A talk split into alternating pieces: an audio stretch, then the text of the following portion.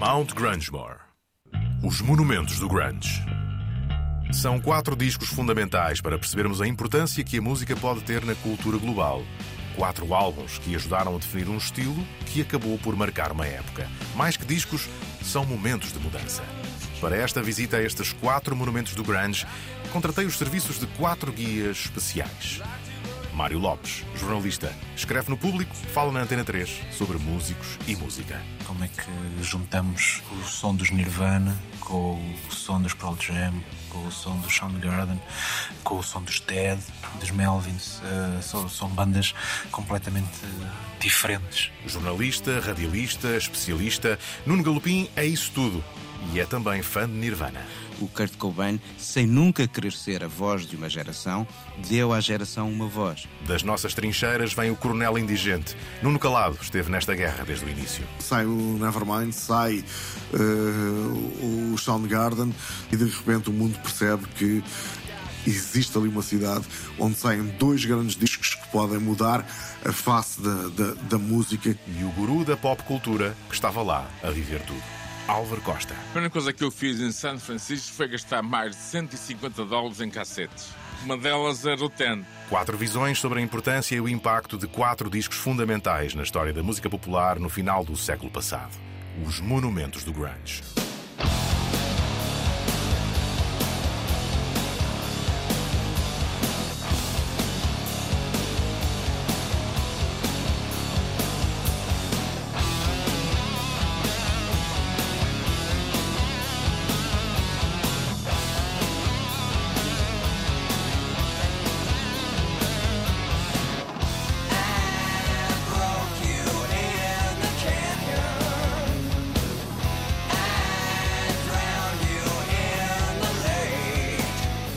Grunge já existia, é slang, ou seja, calão, e quer dizer dirty, mal arranjado, desconectado, descompensado. É uma palavra usada na rua, tal como punk era usada uh, no tempo uh, do bebop.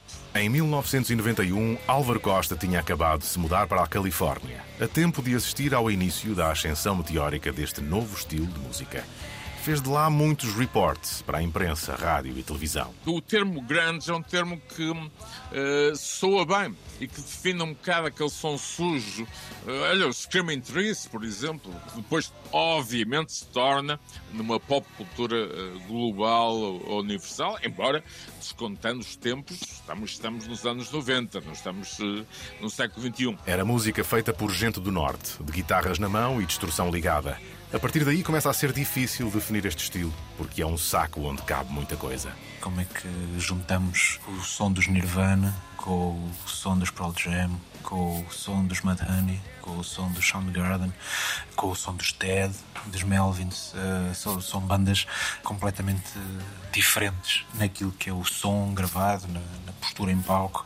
A obra de cada um deles deixa, deixa isso claro. No entanto, todos eles são vistos como grunge e, e o dizermos grunge estamos levados àquele início dos anos 90 em que tudo isso uh, explodiu. Bem lembra o Mário Lopes que grunge, além da música, é sobretudo um sítio e um tempo. Seattle e cidades próximas, entre o final dos anos 1980 e o início da década seguinte. Foi uma chama que ardeu forte e intensamente, mas que não demorou muito a extinguir-se. Nos próximos minutos vamos centrar atenções em 1991, o ano em que o grunge explodiu e em que foram lançados os discos que se tornaram pedras basilares de um novo rock que apanhou o mundo de surpresa e deixou marcas na cultura.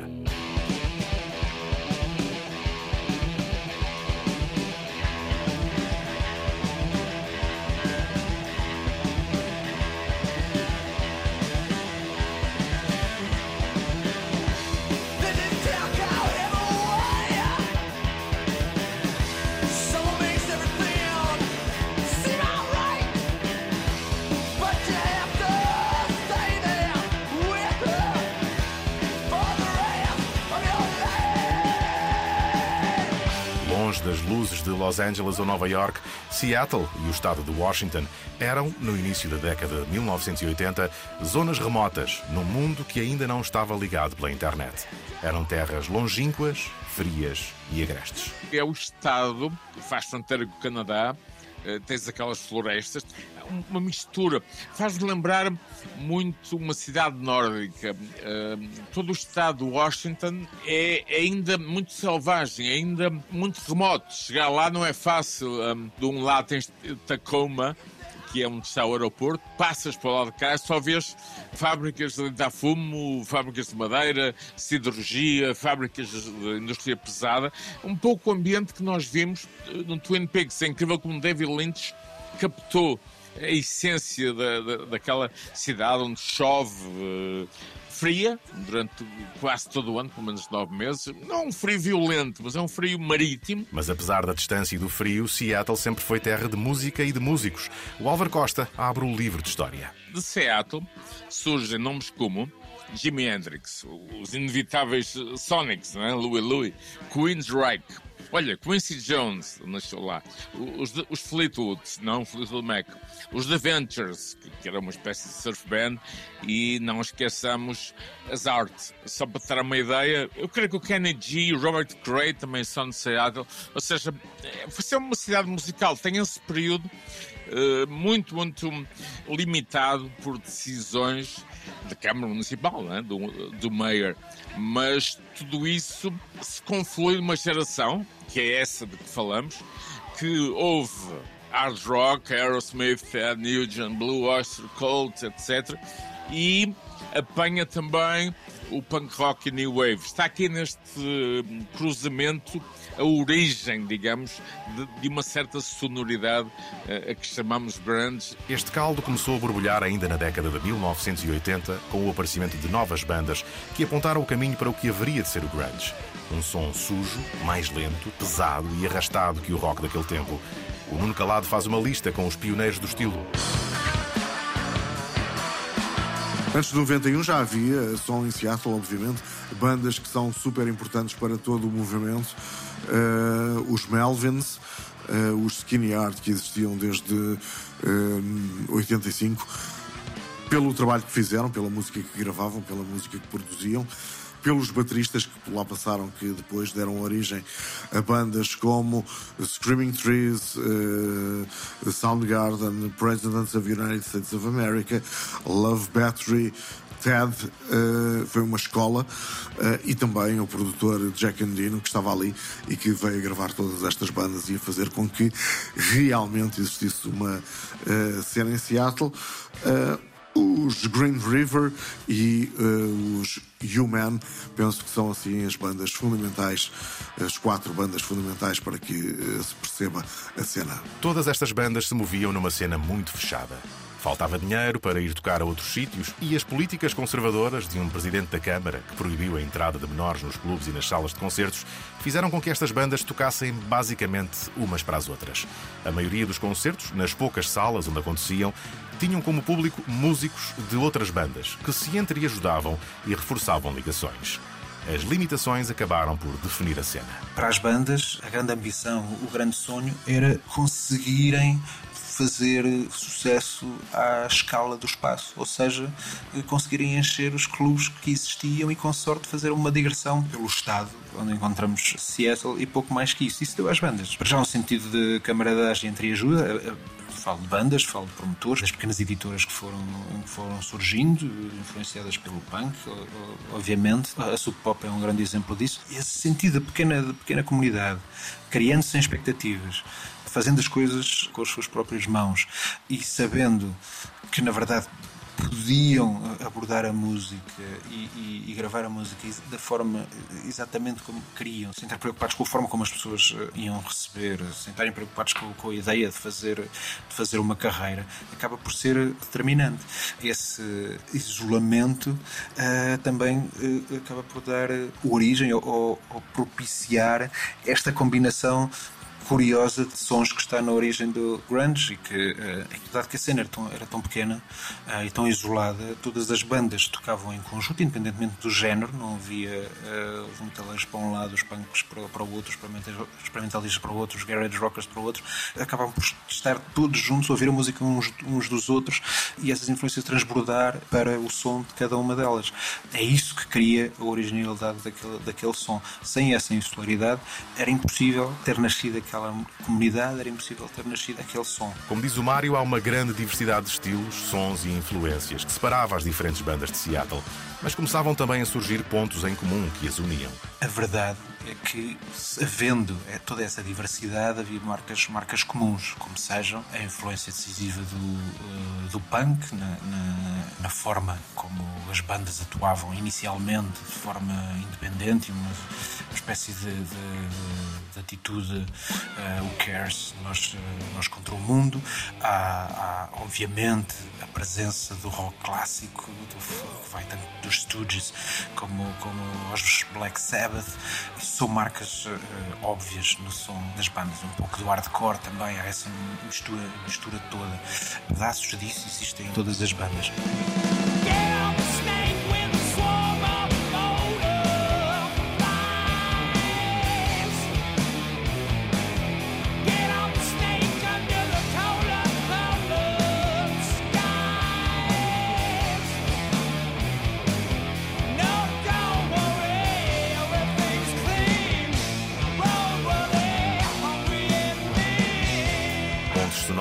Ambiente fechado e diverso, onde a relação pessoal entre os músicos era o motor que alimentava novos projetos. Entre os nomes que mais se destacaram nessa altura estava o de um baterista com uma voz inacreditável que inspirava os amigos a fazerem coisas. Era companheiro de casa de Andrew Wood, vocalista e frontman carismático de uma das bandas mais associadas ao início do grunge, os Mother Love Bone.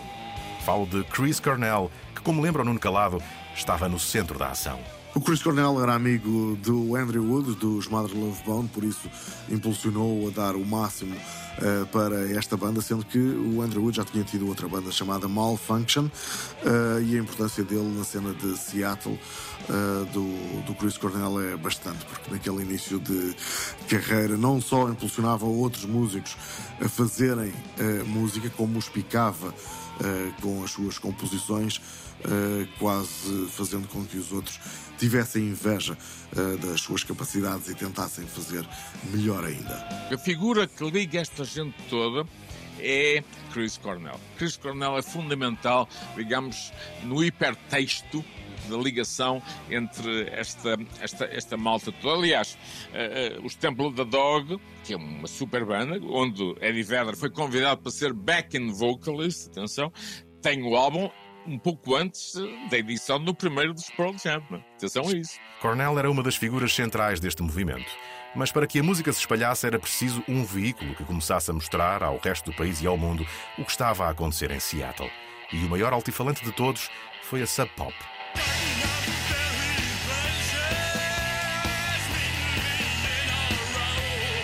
A Subterranean Pop foi uma ideia de Bruce Pavitt, uma fanzine dedicada a editoras independentes, feita inicialmente como trabalho para a universidade, mas que rapidamente ganhou outra vida. Pavitt começou a incluir na fanzine cassetes com compilações de bandas independentes que foram gerando cada vez mais interesse. E apenas nove números depois de ter começado, Bruce decidiu criar uma editora. Em 1986 saiu o primeiro disco da Sub Pop, uma compilação chamada Sub Pop 100 com bandas como Sonic Youth e Scratch Acid. Atento à história de etiquetas como a Motown e a SST, a Sub Pop assumiu como prioridade apostar na produção local e editou singles de Soundgarden e Madonna, outra das grandes bandas do grunge.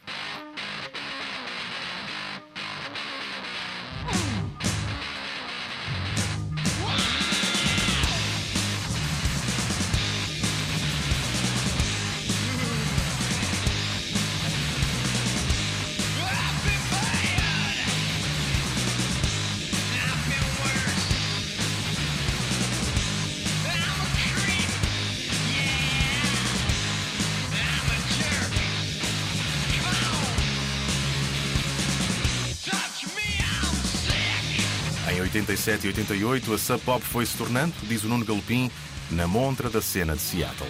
Há editoras que são mais do que fábricas de discos e a Sub Pop é disso um exemplo. Cria uma cultura a si associada e retrata, através das suas edições, o espaço que tem à sua volta ou sobre o qual lança a sua atenção. A política de edições da Sub Pop, com a criação de coleções uh, e com imediata adesão não só de músicos como de melómanos, criou uma cultura. E a essa cultura devemos associar, de facto, uma atenção muito particular para com certos espaços da música daquela altura, e estamos aqui assim a falar no final dos 80, princípio dos 90, e uma ligação geográfica muito apontada ao que acontecia não só em Seattle, mas nos muitos quilómetros ao seu redor. E de repente temos a Sub Pop, não necessariamente como uma espécie de máquina fotográfica da cena de Seattle, mas uh, a Sub Pop entre vários outros passos sobre os quais dava as suas atenções, retratou como poucos o que ali estava a acontecer e por isso foi tão culturalmente significativa, não só através dos discos que então editou, mas depois das ressonâncias que essa atitude teve uh, até em, em bandas seguintes. A Sub Pop estava no centro da cena de Seattle e foi também responsável por uma certa uniformização do estilo, por causa da ligação com Jack Endino, engenheiro de som conhecido por fazer bons discos rapidamente e por pouco dinheiro. Entre 1987 e 1988, Endino gravou 75 singles, álbuns e EPs para a Sub Pop, usando sempre a mesma técnica rápida e económica, o que fazia com que os discos tivessem um som semelhante. Em 1988, a Sub Pop lança um clube de singles onde os membros recebiam todos os meses pelo correio um disco de uma banda emergente, o que trouxe dinheiro certo e novas possibilidades. Na viragem para os anos 90, a Sub Pop era o grande motor da música de Seattle e já tinha editado discos importantes, como Bleach, o primeiro álbum dos Nirvana, e estava a cimentar a ligação com a imprensa musical britânica, que era a grande influencer europeia naquela época.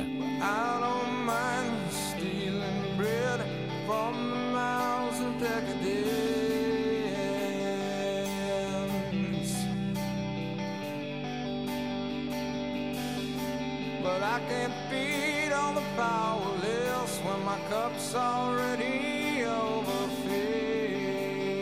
Entre 1990 e 91, o grunge ganhou velocidade, notoriedade e dramatismo. Andrew Wood, carismático vocalista dos Mother Love Bone, morria de overdose de heroína dias antes do lançamento do álbum de estreia da banda. O amigo Chris Cornell organiza uma banda de tributo, os Temple of the Dog, com Stone Gossard, Jeff Ament, Mike McCready e Matt Cameron.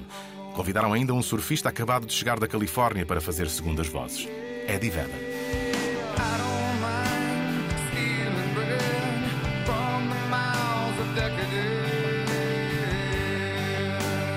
Ele era amigo de Jack Irons, está para ser baterista dos uh, Chili Peppers. Ele, Eddie Vedder, além de surfista, um, era conhecido em San Diego como Crazy Eddie, portanto já tinha uma presença bigger than life. Teve várias bandas um, independentes. Tudo isto acontece num, num período em que, por connect uh, dos Chili Peppers com as várias bandas que andavam à volta de Gossard, de Ament, há uma coisa importante, uma cena musical, agora isso é impossível, já vamos lá, mas uma cena musical pode durar, ou podia durar anos, sem sair do sítio. Porquê? Porque as cidades norte-americanas, pela sua dimensão geográfica, portanto, esta malta cruzava-se na estrada, na, nos vans, na, nas turnés de clubs, e é assim que o Eddie Vedder uh, chega uh, à malta que uh, já tinha sido Mother Love Bone. Atenção aos Mother Love Bone e a Andrew Wood. Talvez não teria existido Pearl Jam como os conhecemos caso Andrew Wood não fosse uma das primeiras vítimas de um produto que na altura circulava e com uma potência enorme naquela zona do, do Pacífico Norte dos Estados Unidos. Vedder era o vocalista que Stone Gossard e Jeff Ament procuravam para a sua nova banda. Estes veteranos da cena de Seattle criaram uma empatia imediata com Vedder e rapidamente compuseram canções suficientes para se mostrarem. Nos últimos meses de 1990, dão alguns concertos como Mookie Blaylock, nome que homenageava um jogador de basquete, que foi deixado de parte quando assina um contrato com a Epic Records. Durante as gravações do seu álbum de estreia, já tinham encontrado um nome novo.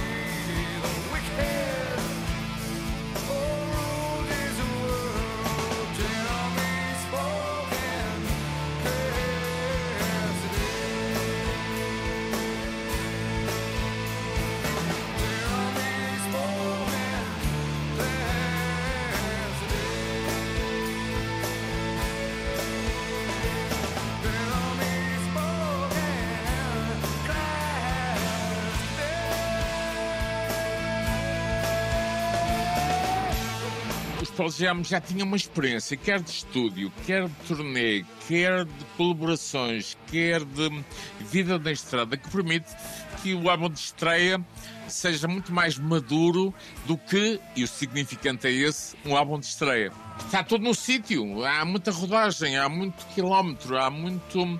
Houve sempre também uma, uma ideia de, de trabalho e, de organização e disciplina uh, muito, muito grandes. Tudo isto não é por acaso. Claro que os Nirvana seriam muita coisa. Provavelmente Cobain iria terminar com a banda e seguir a solo. Esse seria o caminho que, na minha opinião, Cobain seguiria. Eu não creio que os Nirvana fossem durar muito mais tempo face à própria personalidade uh, de, de Cobain. No caso dos Pearl Jam, como se prova, e tive razão nessa altura, e na altura fiz uh, reportes para a Rádio Energia, eu, eu citei imediatamente os Pearl Jam como banda uh, 90s, claro, para, para as pessoas estarem muito atentas. Ten, o álbum de estreia dos Pearl Jam, foi gravado entre maio e abril e saiu em agosto de 1991.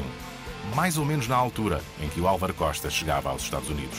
Eu chego um, exatamente a uh, final de agosto, princípios de setembro de 91. E a primeira coisa que eu fiz em San Francisco foi gastar mais de 150 dólares em cassetes. Uma delas era o Ten. Os Pearl Jam já tinham na indústria, por exemplo, nas revistas eh, locais, eh, várias, eh, várias referências, não, é? não eram totalmente desconhecidas, até porque a maior parte dos elementos tinha feito parte Mother Love Bone, o Temple of the Dog e companhia. O Eddie Vedder entra de facto mais tarde, mas posso dizer que eu pude ver os Pearl Jam ao vivo na noite de 27 de dezembro de 91. Porquê é que eu recordo esta noite? A minha namorada americana disse-me só malucos europeus vão conduzir para as freeways de Los Angeles uma noite tempestade horrível. Eles não sabem conduzir à chuva.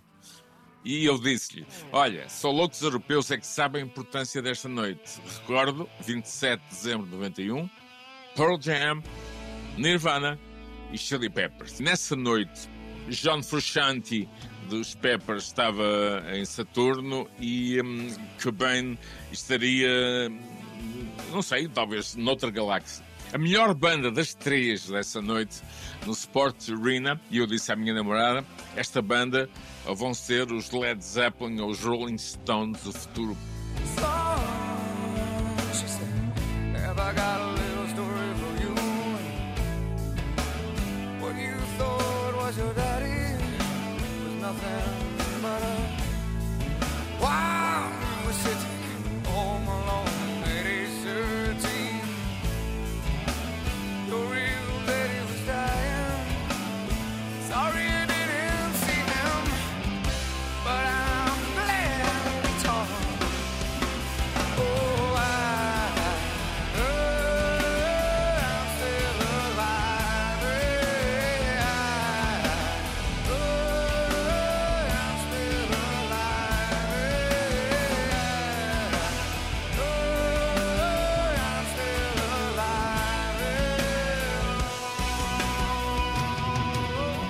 Álbum de estreia que soava a banda rodada e consagrada, que dava a volta a riffs de hard rock clássico com letras que andavam muito longe dos temas que o rock cantava nessa altura. Havia também uma forma de estar diferente. Eddie Vedder sempre teve esse dilema moral de ser uma popstar ao mesmo tempo interiormente saber que o era. E esta contradição foi sempre um, um ponto de discussão em relação aos Pearl Jam. Olhava-se para os Nirvana e havia aquela ideia: esses gajos não querem ser popstars, they don't give a. Pronto, não vou dizer a geneira. Olhava-se para os Pearl Jam e via-se uma banda com, com, compacta, uh, pronta e, e, e, de estádio. Acho que me faço entender. Não?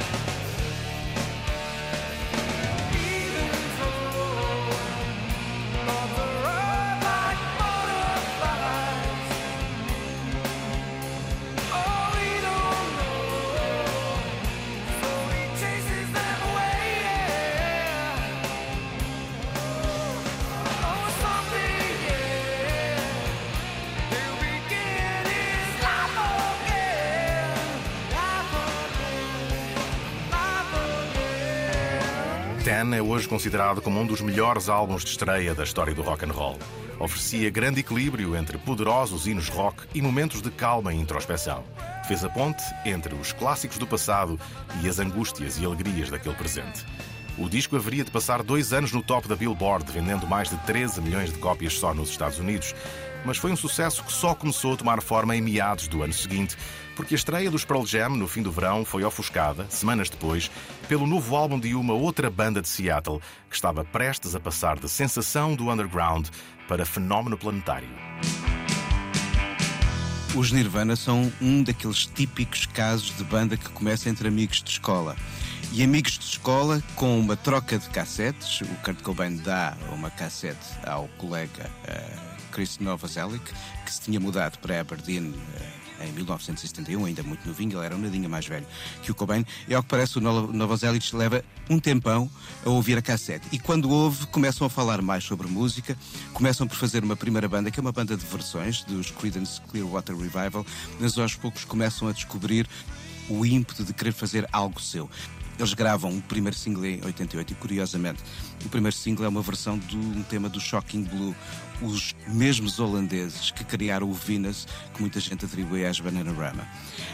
Uh, o passo a seguir é fazer um álbum e com o Jack Endino a produzir, de facto, o Bleach ganha forma como um statement, eh, não de quem quer ser, e vamos usar muitas vezes esta expressão, voz de uma geração, mas traduz um bocadinho os sinais dos tempos naquele lugar, tanto que há um impacto imediato reconhecido pelo universo das college radios e uh, uma série de concertos que naturalmente cimentam a relação de um público que descobre neles uma voz do seu tempo, mas estamos muito longe ainda de poder imaginar que aquela banda pode dar o um salto para um estrelato internacional. Mas sim, já havia um disco, um disco com reconhecimento e, sobretudo, o primeiro apoio imediato do circuito, que é muito importante das college radios norte-americanas. O Nuno Galopim resumiu toda a história dos Nirvana até 1989, ano em que a Sub Pop edita Bleach, o álbum de estreia. Os dois anos seguintes foram passados na estrada a promover o disco, mas havia a sensação de que a editora estava a dar pouco por eles. É aí que os rapazes de Aberdeen seguem o caminho que outras bandas de Seattle estavam a seguir e assinam por uma grande editora. O contrato com a Geffen muda tudo.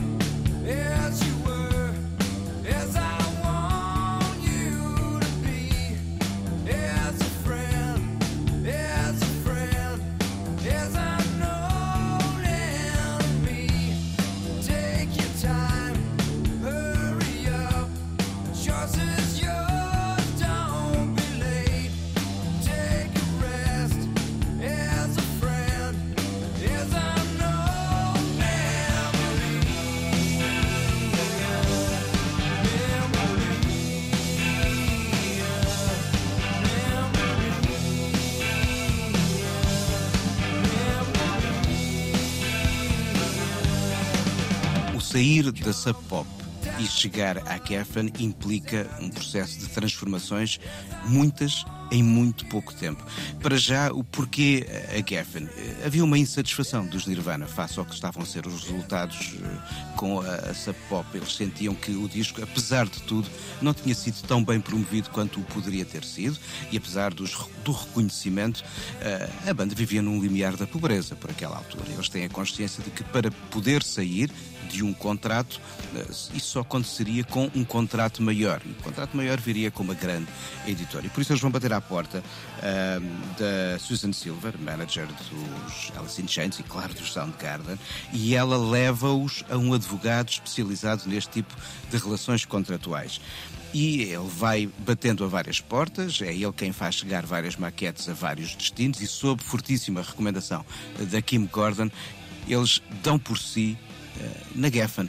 E dão por si na Geffen, lá está, com possibilidade para trabalhar uh, num outro estúdio, esta deslocalização para Los Angeles, uh, o trabalho com o Butch Vig, e depois um, uma mistura um tanto polida que eles próprios criticaram a princípio, mas que eu acho que não fez mal nenhum às canções. O próprio Cobain já tinha dito que as canções estavam a ser diferentes, estavam a nascer mais pop estavam a nascer mais sobre histórias de pessoas e acabam por emergir também muito sobre a alienação social. Estas canções ganham forma um pouco fora do espaço onde todas estas vivências as definem e ganha mundo. Nevermind foi editado no dia 24 de setembro de 1991. Fez há dias 30 anos certos. O impacto imediato do disco apanhou toda a gente de surpresa. A eletricidade das guitarras, a força do baixo e bateria e a voz torturada de Cobain foram exponenciadas por uma produção maximalista de Butch Vig, onde se destacavam as melodias. Era punk, rock, pop, hardcore, tudo ao mesmo tempo, e era também humano. Nas letras de Cobain havia muita fragilidade e raiva. Havia verdade, e o público ouviu.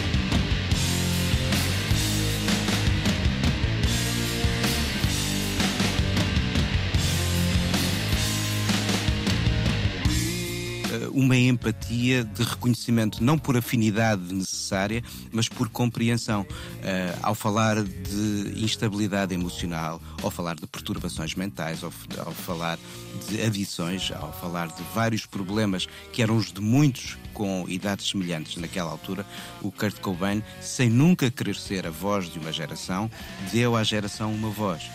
Uh, e aquele disco soube comunicar como poucos e depois, claro está, estão ali canções que muitos, na verdade, se calhar só delas se aperceberam quando as ouviram eh, despidas da barragem elétrica nas versões tocadas no Unplugged de Nova York. Teria sido o disco certo na altura certa. Havia cansaço em relação ao rock de sempre, uma sensação de despertença que afetava uma geração de jovens confrontados com a falta de presente e a ausência de futuro. De repente, toda a angústia, toda a raiva, tudo isso estava sintetizado em canções com que todos se relacionavam. Nevermind começou a espalhar-se, mas torna-se global quando os Nirvana aparecem no meio mais eficaz de divulgação da era pré-internet a televisão.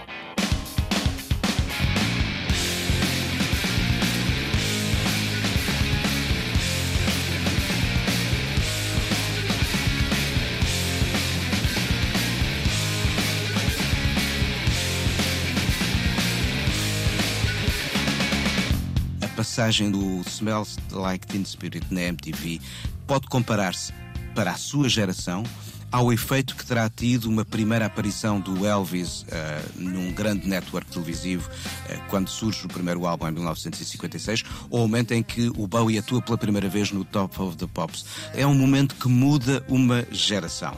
E de repente há um fenómeno de automática e muito sentido de identificação.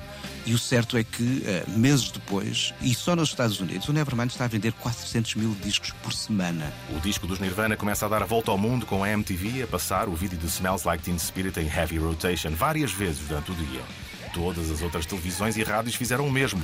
A música dos Nirvana começou a ouvir-se em todo lado, incluindo em sítios onde pouco antes seria impensável. Ninguém imaginava que o Nevermind dos Nirvana fosse um disco Antena 1, pois eu toquei com muita insistência em 1991, quando saiu. Eu já conhecia o Blitz, porque na minha equipa estava um certo rapaz chamado Nuno Calado. Pois é, trabalhávamos os dois no mesmo programa, das 10 ao meio-dia, eh, de segunda a sexta, na Antena 1. E o Nevermind foi um disco que tocámos muito intensamente e porque era um disco que comunicava o que estava a emergir naquele tempo. Além da música e dos contrastes interessantíssimos na música e a produção e a mistura sublinham muito bem esse, esse jogo, há uma poética e há uma poética que, como a de Lou Reed, traduz um espaço, uma geração, uma maneira de observar a vida, de olhar para si e olhar para os outros. Uh, e acho que há uma identificação muito grande, mesmo não tendo uh, histórias de vida semelhantes, percebemos do que está ali a falar. Foi um êxito global, com mais de 30 milhões de cópias vendidas nestes 30 anos. Além da música, o vídeo de Smells Like Teen Spirit também espalhou a imagem do grunge. De repente, a roupa quente comprada em segunda mão por músicos pobres que se queriam proteger do frio de Seattle estava em todo lado.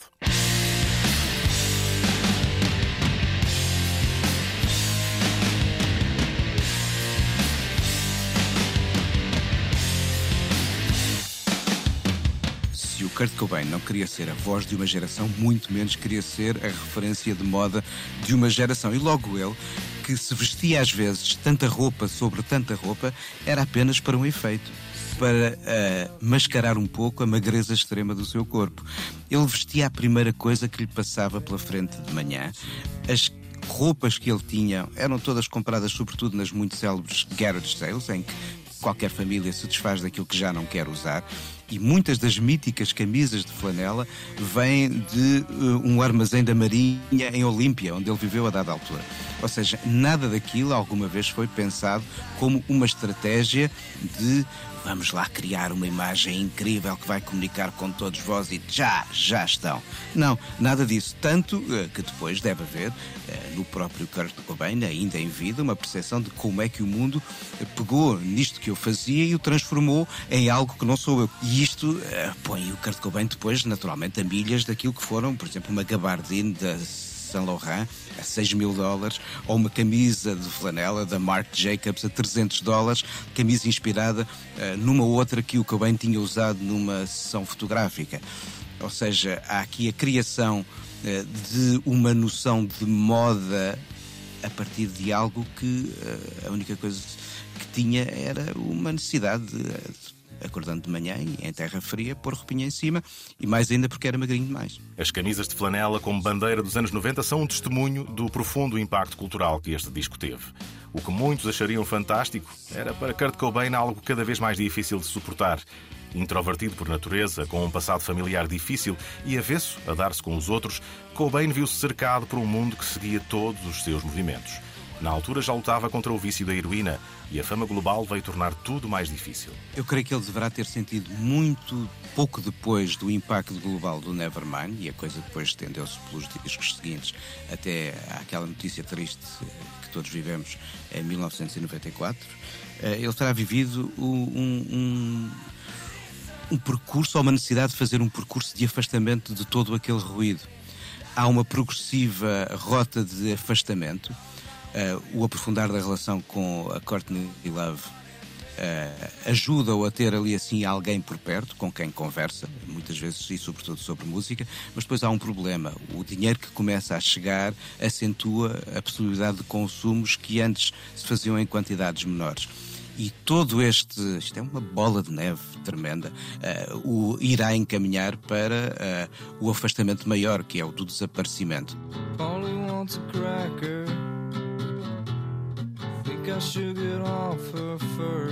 É quase coisa do destino. Uma dimensão trágica que ajuda a transformar homens em ídolos. Sem nunca o quererem, os Nirvana fizeram um disco que toda uma geração assumiu como a sua voz, onde eram ditas as coisas que não podiam dizer e se libertava a raiva, há muito escondida. Um disco de salvação, cuja fama condenava o Salvador. Em outubro de 1991, quando Cobain e os Nirvana estavam a subir até à fama mundial, enquanto pessoalmente desciam até o inferno, surgia um terceiro disco que foi importante na consolidação do grunge enquanto estilo, respeitado pelos fãs mais leais e criteriosos do mundo, os fãs de metal. Bad Motorfinger sai no dia 8 de outubro. Era o terceiro álbum do Soundgarden, primeiro com o baixista Ben Shepard, que veio dar uma nova dimensão a uma banda que, por esta altura, era já uma veterana da cena de Seattle. O Nuno Calado foi, em Portugal, dos primeiros a fazer a ligação com o som de Seattle, que já seguia antes deste ano monumental de 1991. Quando olha para Bad Motorfinger, nota um salto na sonoridade do Soundgarden em relação ao disco anterior. Tal como nos Nirvana, ficou para trás a crueza e agigantam-se as guitarras. No centro estava a voz incrível de Chris Cornell, que no início do Soundgarden até era baterista. Vários músicos de Seattle começaram na bateria e rapidamente passaram para a frente do palco por terem mais de talento do que apenas para tocar bateria. Neste caso, o Chris Cornell uh, tinha uma voz inacreditável, escrevia grandes canções e, uh, além disso, era um rapaz bonito, portanto, só tinha que estar na frente do palco. É impossível pensar na música do Soundgarden sem imediatamente sintonizar a voz. Mas seria injusto falar só de uma pessoa, até porque os restantes músicos da banda tornaram-se ídolos por direito próprio. O guitarrista das afinações estranhas, o baixista que arrastava a viola pelo chão e o baterista quase perfeito eram os ingredientes que tornavam esta música especial. Para além da voz do Cornell, o que é que tornava uh, os Soundgarden especiais? a contribuição de, de todos, do, do, de um baixo muito seguro, uma bateria incrível uh, do Matt Cameron e uh, uma guitarra psicadélica uh, do Kim Tile, como e eram todos músicos de primeiríssima água. Portanto, era isso que fazia com que os Soundgarden fossem a, a, banda que eram. É esta banda mais evoluída que na primavera de 1991 entra em estúdio para gravar o disco que lhes abriu a porta para o estrelato. Não foi uma subida meteórica como a dos Nirvana, mas foi o momento em que os Soundgarden deixaram de ser desconhecidos. Abre as portas dos Soundgarden para o estrelato, é isso uh, que tem de influência na carreira.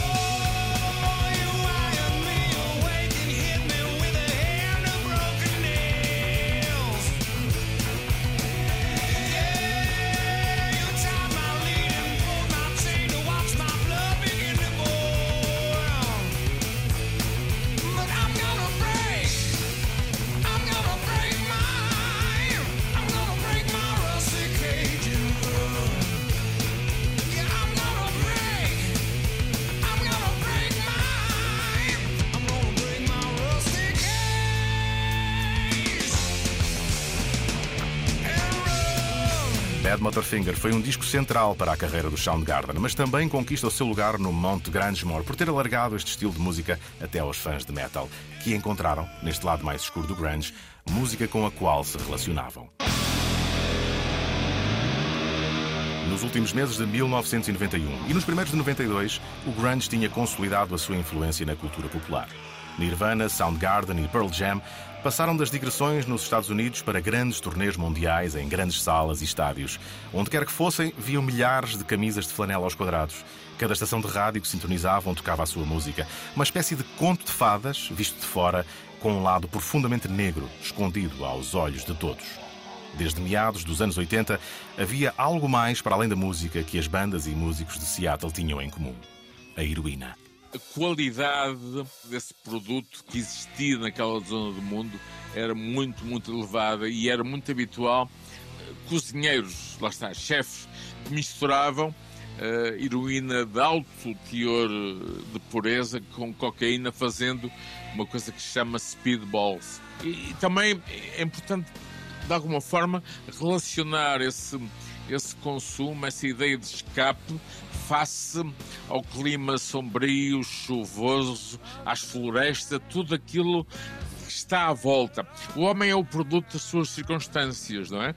E, portanto, a cidade de Seattle era per si convidativa, um determinado estilo de vida, e não esqueçamos que quer Seattle, quer Vancouver, eram portos de entrada, uh, enfim, de imensa coisa que vinha, uh, que vinha da Ásia. Eu quando vi o Len Stanley, ele mal se aguentava em pé, eu já dizer, estava com uma cana encostado ao microfone. Eu, eu, eu, até pensei, isso foi no Hollywood Palladium, até pensei, o homem vai aqui abaixo do palco, né, de tal maneira que estava uh, mas de facto, uh, até alguma, lá está, não é lentidão, lentidão mas volume, uh, toda aquela, todo aquele jato de som, uh, talvez possa evocar esse, esse consumo eh, de eh, de heroína como, como, como droga prevalecente dessa cultura musical. Uma cidade sombria, com jovens problemáticos, droga forte e fácil de encontrar, o resultado estava e sempre esteve à vista de quem o quisesse ver. A morte de Andrew Wood dos Mother Love Bone em 1990 foi um sério aviso que poucos escutaram. Com a fama e o dinheiro que a acompanhava, a heroína tornou-se no escape destes músicos mal habituados a toda esta atenção. Era um problema transversal a todas as bandas, mas há uma que se destaca de todas as outras. Os Alice in Chains apareceram em 1987. Lane Staley aceita finalmente o convite do guitarrista e vocalista Jerry Cantrell para vir cantar para a sua nova banda. Os dois já se conheciam há algum tempo e até passaram a viver juntos numa sala de ensaios depois de Cantrell ter sido expulso de casa dos pais. Em 1988 tinham conseguido gravar uma demo que chegou às mãos da manager do Soundgarden, Susan Silver, que a fez chegar à Columbia Records, com quem os Alice in Chains assinaram um contrato em 1989. Foi tudo muito rápido para os padrões da época, mas as grandes editoras estavam atentas àquele rock estranho vindo do norte, se bem que no caso dos Alice in Chains já não falamos tanto de rock.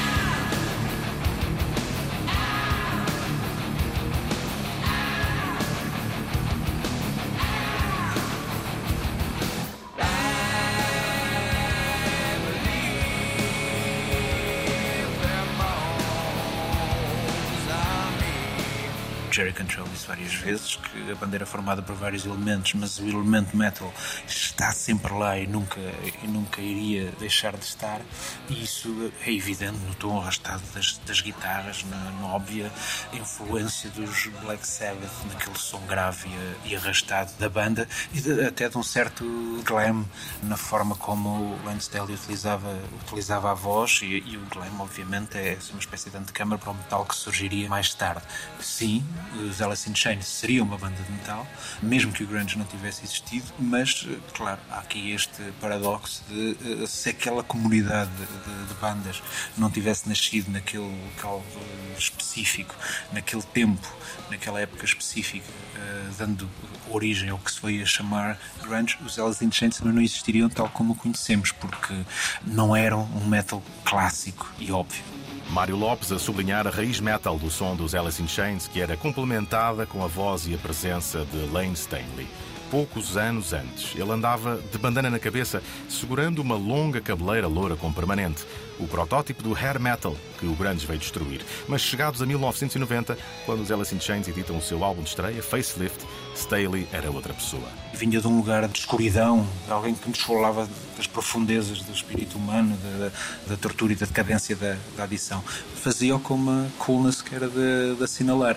Além disso, tinha aquela, a, a, aquela voz e aquela forma de, de pôr a voz, normalmente dobrada pela voz do Jerry Cantrell, que dava ao seu canto um lado estranhamente uh, etéreo, vindo de um espaço fora deste mundo. Este lado negro, perigoso e ameaçador provou ser uma combinação vencedora. Tal como iria acontecer com os Nirvana, os Alice in Chains tinham saltado para a ribalta quando a MTV começou a rodar forte o vídeo do single Man in the Box. Facelift tornou-se no primeiro disco grunge a conseguir ser disco de ouro e os Alice in Chains passaram a ser prioridade para a editora. Em 1991, já acompanhavam turnês de Anthrax, Megadeth, Slayer, Van Halen, Iggy Pop ou Poison, exposição que lhes permitia aumentar a sua base de fãs. Com a explosão de Nevermind, aumenta a procura por tudo o que é grunge. Os Alice in Chains lançam um EP e, chegados a 1992, entram em estúdio para gravar o seu segundo álbum, Dirt, o nosso último monumento destes anos áureos do grunge.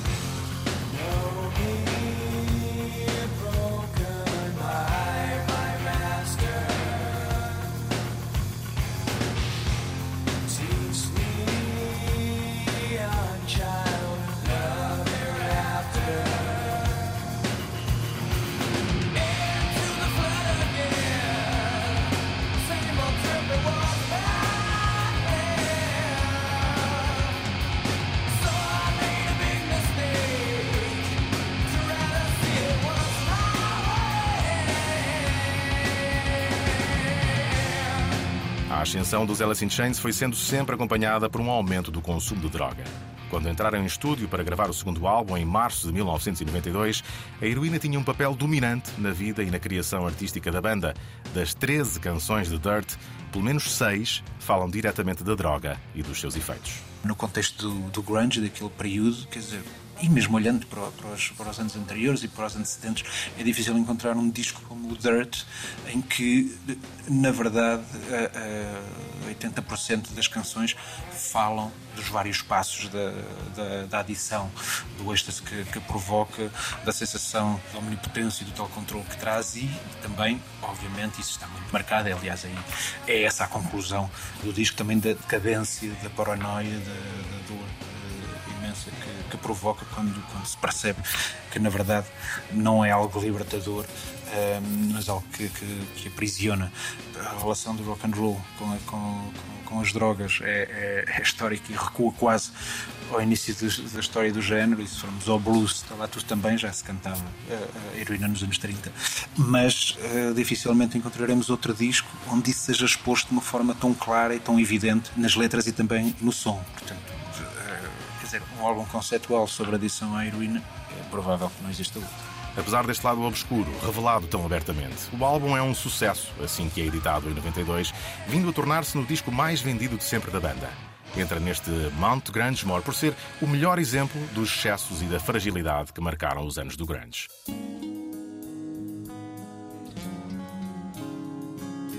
Em 2002, Lane Stanley foi encontrado morto no apartamento de onde raramente saía, vítima de uma overdose de heroína e cocaína, juntando-se a Andrew Wood ou Kurt Cobain na lista de vítimas que acompanhava a lista de sucessos do Grunge. E se quisermos, ainda lá podemos incluir o nome de Chris Cornell.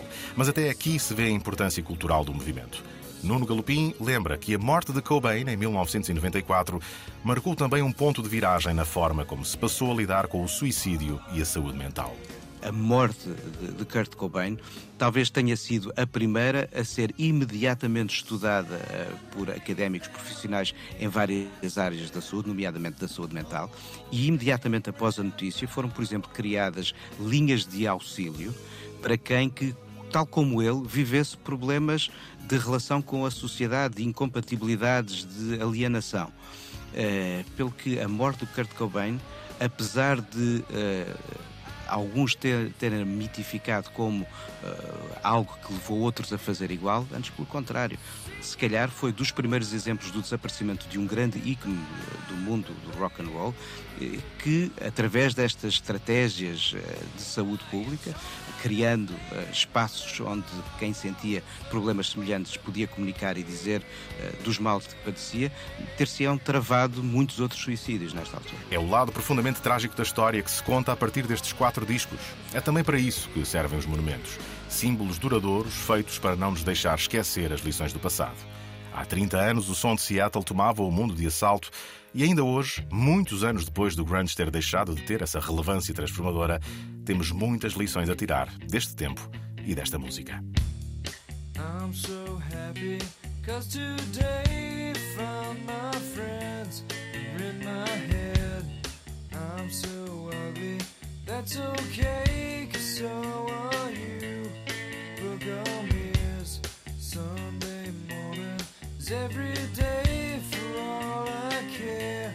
And I'm not scared, light my candles in our days, cause I found God. Yeah!